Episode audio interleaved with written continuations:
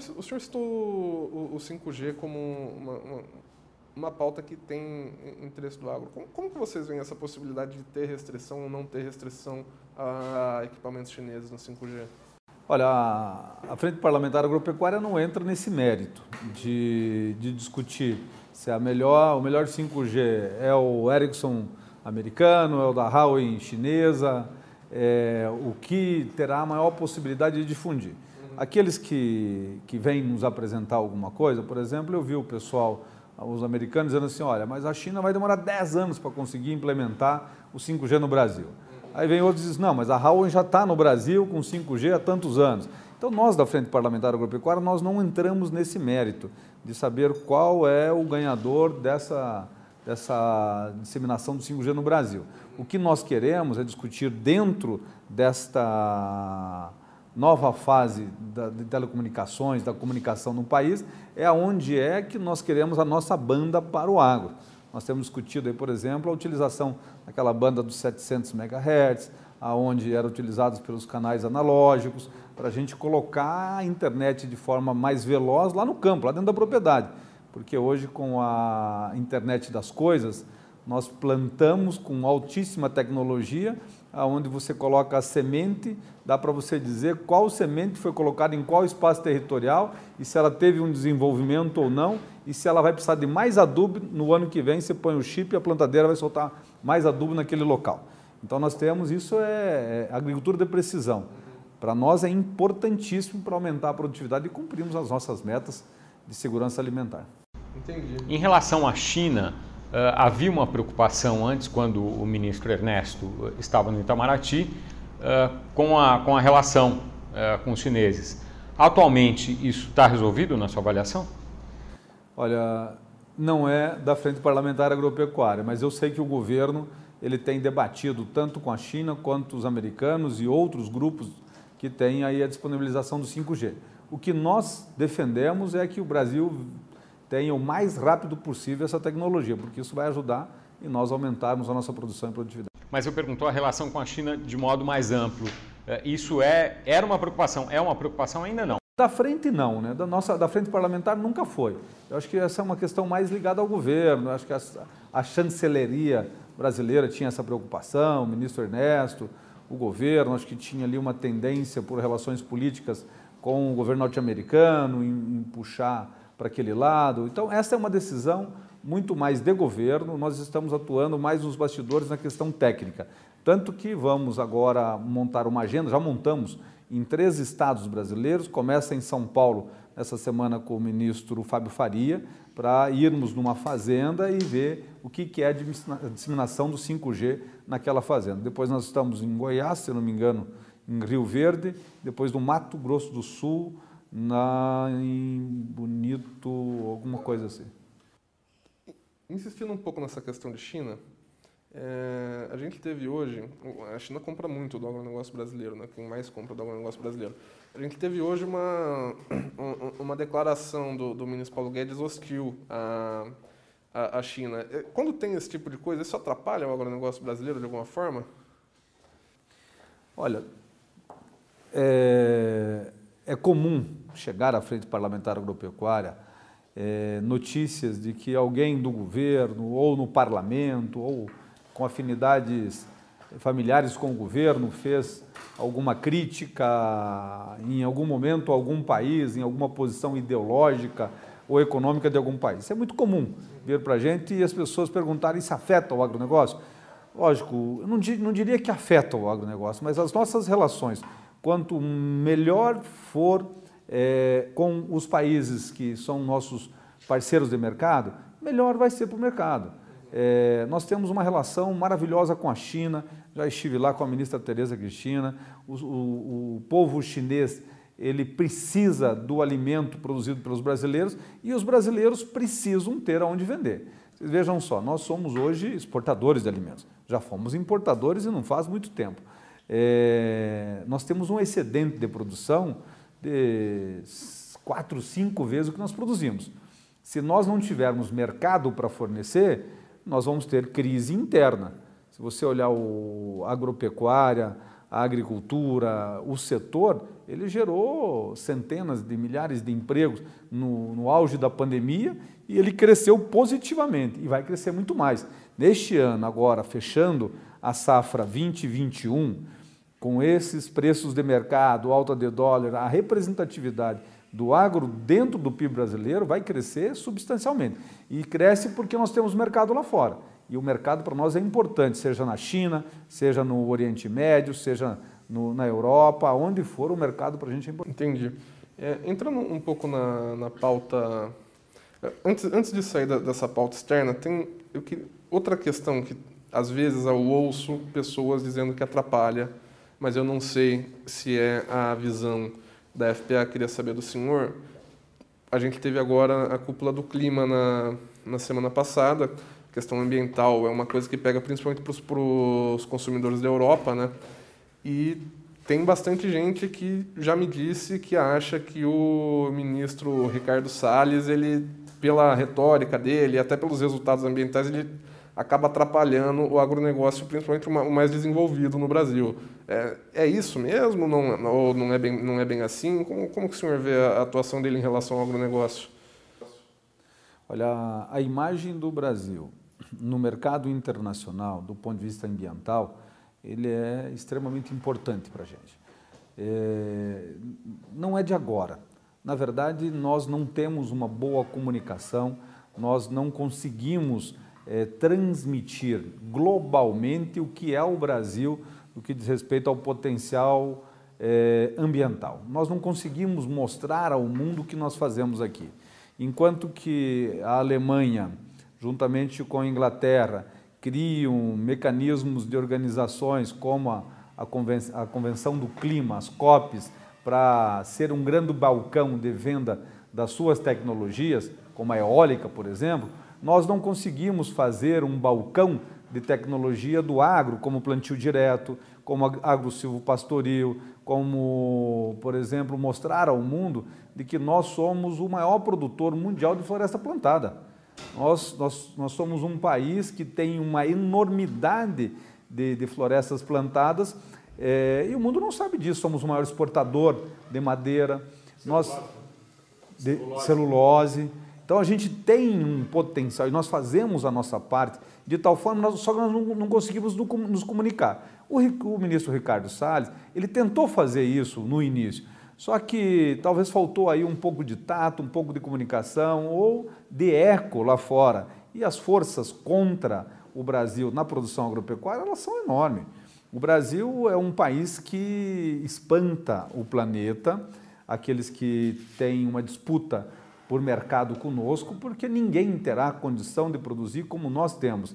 E aí tem, Caio, uma, uma situação que é importantíssima a gente colocar aqui. É, é mercado. Agora, não é só mercado, é emprego. O que a Europa quer garantir são seus empregos. Agora, produzir um quilo de frango, de presunto, na Europa é o dobro do custo do que produzir um quilo de frango, de presunto aqui no Brasil. Um queijo e assim por diante. Então, é custo de produção e a geração de emprego. Por que, que a China quer levar a nossa soja in natura? Para esmagar lá fazer o óleo comestível e fazer a ração, para gerar emprego, porque a ração gera proteína animal, que gera abate, que gera processamento, que gera emprego. E nós queremos entregar o nosso suíno já processado para eles, o frango e assim por diante, a carne bovina. Nós não queremos só vender grãos. Então, é emprego. Nós precisamos colocar de forma muito clara: o Brasil precisa entender, o agro é nossa vocação principal. Nós precisamos entender isso. Por que, que é a nossa vocação principal? Nós temos território, temos tecnologia, temos vocação, pessoas que sabem trabalhar o agro, sabem produzir, até mesmo focado aqui na nossa colonização, aqueles que vieram povoar esse nosso país para cultivar a terra. É assim que foi colonizado o Brasil. E lógico, alguns vieram fazer negócio, né? Hoje o agro ele é responsável por 50% do PIB, de forma direta e indireta, e por 50% do emprego, de forma direta e indireta. Quando você vai numa gôndola, vai no supermercado, você olha uma gôndola, você vai ver ali tem um monte de produtos, né? Quase que todos eles processados. Quando você olha aqui, ele começa a visualizar onde é que eles foram fabricados. O agro está lá dentro de um pote de massa de tomate. Mas é só o tomate que veio lá do agro, o restante foi todo ele processado na cidade. Então, quando você olha um móvel, a roupa que é vestida, o, o, o seu carro, o quanto que tem de agro lá dentro e assim por diante, você começa a perceber isso, você vê que essa é a nossa vocação principal. E se nós cuidarmos, nós vamos dobrar o nosso tamanho de geração de emprego e renda e também de participação no PIB nos próximos 10 anos. Isso é possível desde que nós tenhamos aí uma legislação que dê segurança jurídica à nossa produção. Deputado, o, o senhor acha que é só um problema de imagem ou houve erros do governo? O desmatamento na Amazônia aumentou em comparação com o período imediatamente anterior. Isso é, é natural na sua avaliação? Como o senhor vê isso? Olha, primeiro assim, nós tínhamos um, um governo antes do Bolsonaro, um governo muito mais conservador, é, que vendia um Brasil muito mais ambiental do que de produção de alimentos. Não que já não fosse da forma como é hoje. É, acredito que no governo do presidente Bolsonaro, muito mais liberações para supressão de vegetação nativa foi autorizado, porque a lei assim permite. Talvez nos governos anteriores fosse um pouco mais restrito. Agora, aquilo que é desmatamento ilegal, é, se houve mais agora ou se tinha antes, agora aparece mais, nós não temos esses dados. Mas nós da Frente Parlamentar Agropecuária, Paulo, nós combatemos isso. Inclusive, nós somos autor de uma proposta legislativa que tramita na Câmara, se eu não me engano, a relatoria do deputado Neri Geller, que é desmatamento ilegal zero. Desmatamento ilegal, queimadas ilegais, é, invasão de terras de forma é, abusiva, grilagem, tudo isso nós combatemos, nós não concordamos com isso e queremos regras claras e punições mais severas. E nós estamos preocupados sim com o meio ambiente. Por exemplo, nós aprovamos no final do ano passado, na Câmara, no início desse ano, no Senado Federal, o, pro, o programa de serviços ambientais. Agora estamos aí para analisar dois vetos na semana que vem, ou essa semana, do, do presidente Jair Bolsonaro a respeito. Pagamento de serviços ambientais quer dizer o seguinte: olha, se você não recebe nada, a não ser o benefício que você tem para a natureza da, em manter essa floresta em pé, mesmo você tendo a possibilidade, por lei, de fazer a supressão na proporção que permite o Código Florestal, de acordo com cada bioma, que vai de 20% a 80% a obrigatoriedade de manutenção de floresta nativa, né? mas se você tem um excedente a esse percentual e você quer preservar, então o Estado brasileiro, através daqueles que vão financiar e ajudar, inclusive com capital estrangeiro, eles vão pagar e dizer assim, a sua floresta em pé vale tanto quanto deitada ou mais do que uma floresta deitada. Então o PSA é um programa importantíssimo. É uma coisa desse governo, é uma coisa desse momento, como nós temos também aí o FIAGRO, que é o Fundo de Investimento no Agro, é uma forma também de se ajudar a financiar o agro para que sobe mais recursos do governo na equalização, tudo mais, para outros setores mais importantes ou para a agricultura familiar e, e, e, o agricultor médio. Então, a gente tem buscado algumas soluções e o governo é muito parceiro nisso. Tem algumas coisas que discordamos, mas na grande maioria nós temos aí uma convergência. Mudar o, esses percentuais do Código Florestal, alguns acham que é excessivo, por exemplo, 80% na Amazônia. O senhor acha que é necessário isso? Não, eu acho que isso não é possível mais fazer. Na verdade é o seguinte, o Código Florestal, aprovado lá em 2012, eu participei no Senado na época, dos debates, participei de todas as comissões, nós lá definimos um marco temporal. É, até 2008, área consolidada. Então, se suprimiu, além dos 80% na região amazônica, como é muito comum na, na questão, em alguns lugares era 50% ou mais, Rondônia e, e, alguns estados do norte, é, se suprimiu além daquilo, está consolidado pelo Código Florestal. Agora, em novas supressões, 80%, tem alguns lugares do Cerradão, acho que é 35%, que é a manutenção de floresta nativa, 20% no Cerrado, 20% na Mata Atlântica, e o Código Florestal ele veio para albergar todos os biomas brasileiros. E esses biomas são importantíssimos para o Brasil, desde os pampas, passando pelo Pantanal, todos os biomas, até a Caatinga, isso é importante para a nossa biodiversidade e a responsabilidade ambiental que nós temos. Preservar é necessário. Acabar, desculpa, só para completar esse assunto, acabar com o desmatamento ilegal, o governo uh, propôs uma meta de 2030. O senhor acha que é possível nesse prazo, ou antes, ou vai ter que ser depois? Olha, nós, nós queremos aprovar e tornar lei é, a regularização fundiária este ano. É, está pronto para ser pautado na Câmara dos Deputados. Acredito que aí no mês de maio a gente venha votar na Câmara e também o Senado deve, deve pautar ainda nesse mês de maio aí o mesmo projeto. A regularização fundiária quer dizer o seguinte: o, o Brasil é um país, primeiro, que nós temos que olhar continental, mas é um país jovem, principalmente na ocupação, na antropização do seu interior. Isso ocorreu na década de, de 60, 70 para cá. Em 70 e 80 foram basicamente a colonização no centro-oeste e norte do Brasil. As colonizações no Paraná se deu aí de 30 a 60, por aí, depois, lógico, 70, 80 aumentou um pouco, mas o pessoal migrou. E essa colonização no interior do país, ela foi dada e oferecida pelo próprio governo. É o governo que pegou o colono e levou lá e colocou na propriedade e falou: essa propriedade é sua. E deu a ele o direito de explorá-la, mas não deu título. Isso tem de monte nesse país.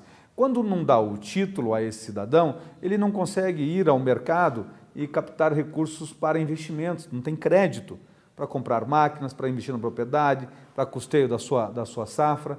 E se ele faz uma supressão de vegetação dentro do que permite o Código Florestal, ele está fazendo de forma ilegal, porque ele não tem autorização do órgão ambiental, porque ele não tem competência para pedir autorização, porque ele não tem título.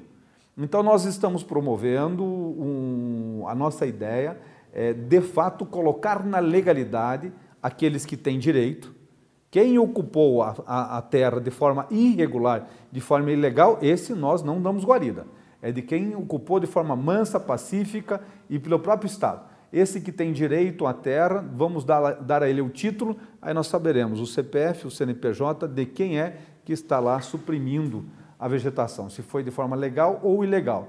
Eu acredito que até 2030 é mais do que tempo mais do que suficiente para nós é, extirparmos desmatamento e queimadas ilegais no Brasil e aqueles que, porventura, vierem cometer, a lei vai ser severa para punir. O senhor citou o projeto de regularização fundiária que está na pauta da Câmara.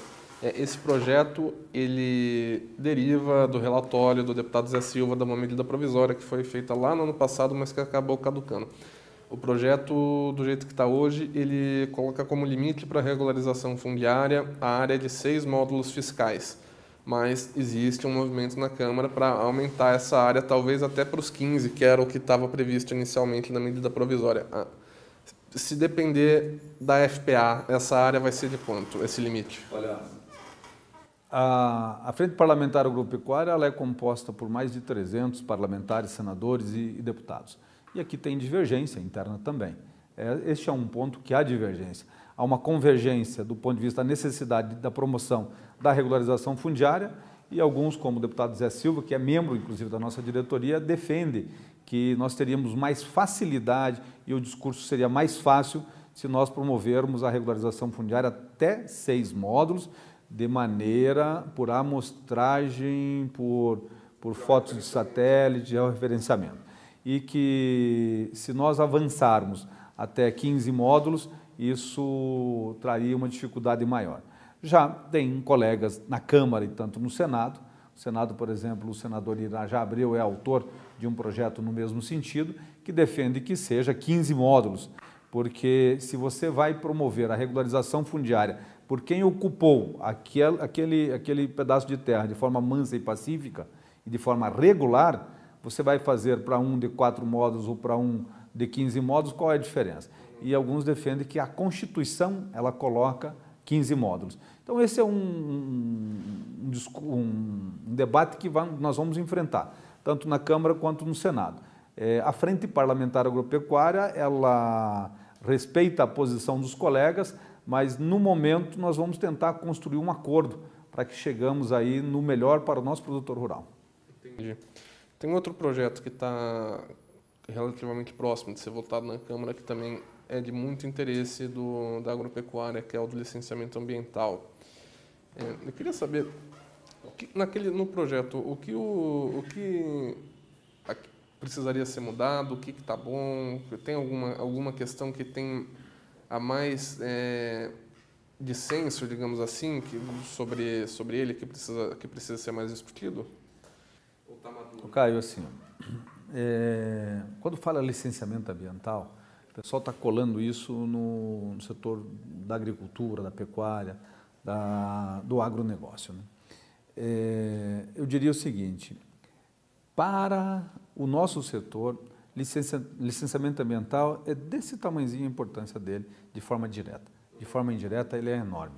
Ele é muito mais para o urbano, muito mais para a logística, muito mais para a indústria do que ele é para o agricultor.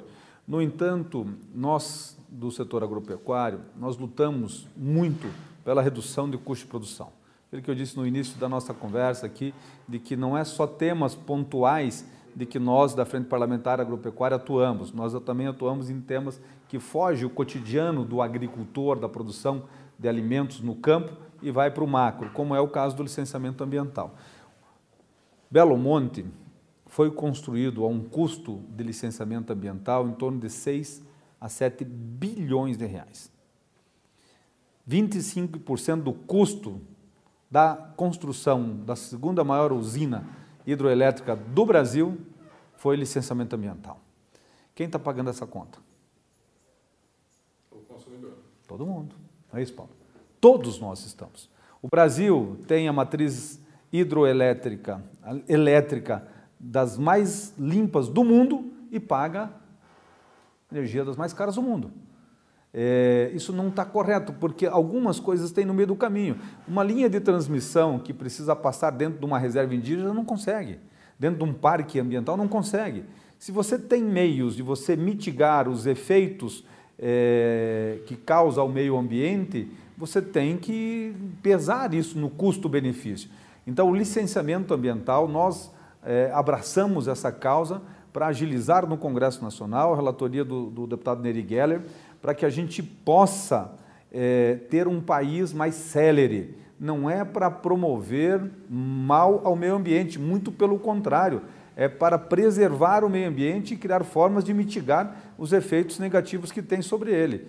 E o, lá dentro da propriedade rural é quase zero o impacto do licenciamento ambiental, mas da porteira para fora, principalmente na logística, ele tem um impacto muito grande na hora de fazer uma rodovia, uma ferrovia, um porto, e, e o custo de produção no, na logística ele é significativo. Só para vocês terem uma ideia, o escoamento da safra nos Estados Unidos, na Argentina, em comparação ao Brasil, chega a ser cinco vezes mais barato lá do que é no Brasil.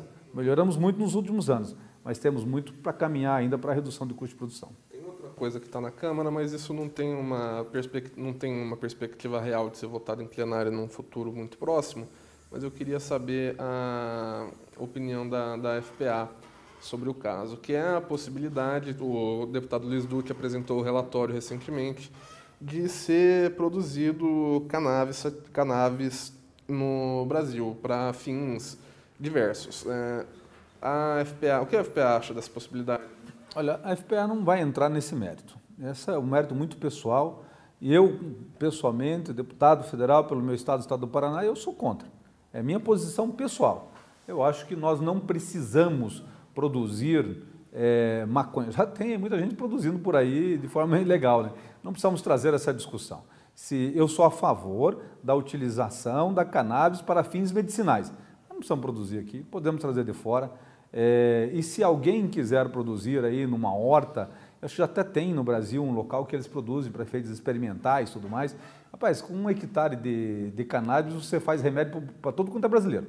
É, essa é um, uma situação que o governo, a indústria farmacêutica, eles têm que, que discutir. Do ponto de vista agropecuário, é zero a influência que terá no agro. Não, não é um, primeiro que isso não é agro.